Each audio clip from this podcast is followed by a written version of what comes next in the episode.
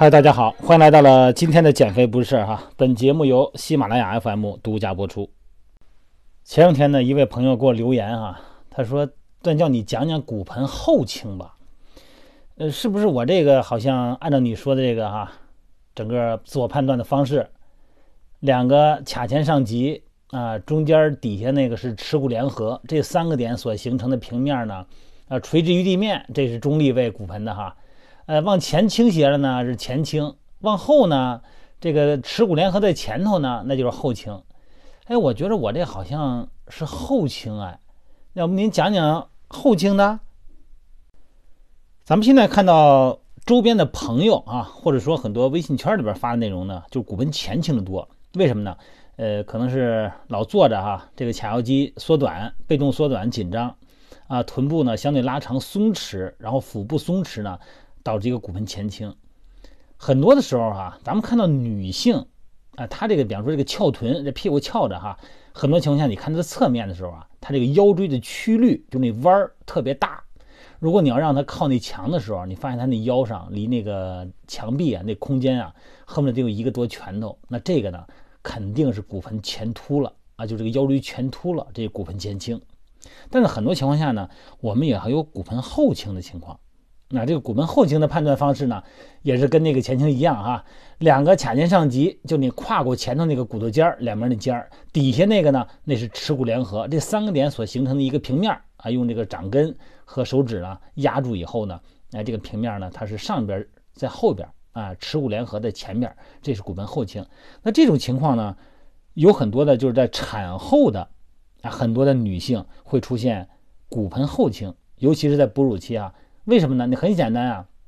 你想想看，你抱着个孩子，那老抱这孩子的时候呢，这宝宝他沉呐，那你这用肚子撅，把肚子撅过去以后，哎，希望用腹部呢来托一下宝宝，来减少双臂的压力。那这个时候你看看是不是一个骨盆后倾的情况？这是一个哈，还有好多的女性啊，当然不是怀孕的，不是产后哈，就是普通的女性，尤其是比较瘦的这种女性。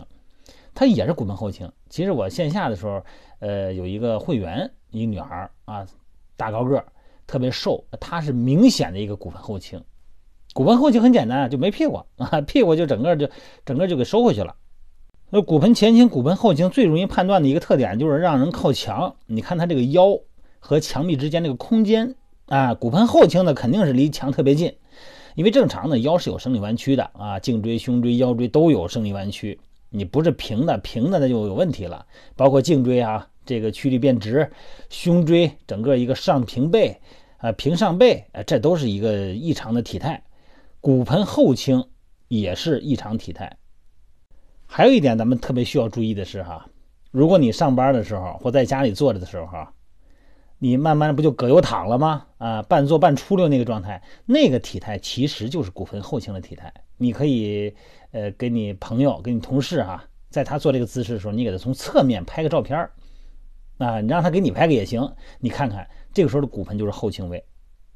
一般骨盆后倾哈，你再往上看，你看他这个肩、胸椎位置，它一定会伴随着头前引的一个含胸的姿势，啊，就是小跟有点驼背似的姿势，它一定是这么一个逻辑关系。因为脊柱嘛，啊，它会有一个连续关系。这骨盆后倾呢，你主观感觉就腰紧张，而且你低头的时候，你感觉这后头啊，明显的有东西拽着你，什么呀？就是肌肉筋膜，后边老绷紧啊。而且你抬腿的时候也不舒服，后边也是紧啊，抬腿非常不舒服。两侧的髂后上棘呢，下侧呢，啊会有疼痛感。你要睡觉啊，特别是侧卧着哈，身体团着睡，你看这个时候呢。这骨盆呢，它也是一个后倾位，是吧？当然，咱们所有人都是团着睡，但问题是你醒的时候，你别后倾啊。那这一个体态呢，它肯定不能说我生来就这样的，那肯定是长期的不良姿势导致的局部的肌肉缩短啊。它被动缩短以后呢，它就把那个骨头拉到一个位置去了。那它对面的那块肌肉呢，就被动的拉长，那就没有劲儿。那这个时候呢，你不管是做训练还是做什么，它很容易出现咱们之前聊过的哈，哎，这个协同主导啊。啊，这些因果关系，也就是说，很多时候你想练的肌肉你练不着，啊，因为这个过度的拉长或过度的缩短呢，都会导致它的导致它这个肌肉激活的阈值或高或低，也就是说你想练的，你可能练不着那块肌肉，结果呢越弄身体越偏，很多情况是这样的哈。有时候咱说对着镜子一照，哎，或者拍一照片，明白了啊，我这是前倾，我这是后倾，哎，那我把它调过来就行了呗。那我好好走，好好站着，没有这么简单。有的时候呢，你对于局部肌肉你要做一些拉伸和和这个松解，那么对于它对面那块肌肉呢，可能要做一些强化训练啊，要做一些力量训练。一般体态，你说这人有没有绝对标准体态？呃，他可能成年人就没有绝对标准的了啊，但是正常有个范围内。你要超过正常范围，这个明显的一眼看去就是异常体态，你一定有异常的疼痛。那么这个时候你就一定要需要做一次所谓的运动康复了，啊，适当的拉伸，适当的松解。但是这个你自己肯定做不了啊。如果需要我帮忙呢，哎，你可以，我们可以通过微信视频做微信这个视频的运动康复评估都可以，这个没有问题。但是呢，对于自己来说呢，当你轻度的时候呢，你找到自己。那五个点以前聊过的啊，那五个点不在一条垂直线上的时候，你就可以自己调整轻度的，可以自己调整。哪五个点啊？再说一遍哈，耳垂、肩峰，我说的是侧面哈，你侧面看一条垂线，这条垂线呢有五个点在这条线上，上面是耳垂，下边呢再往下第二个点呢就是肩峰了，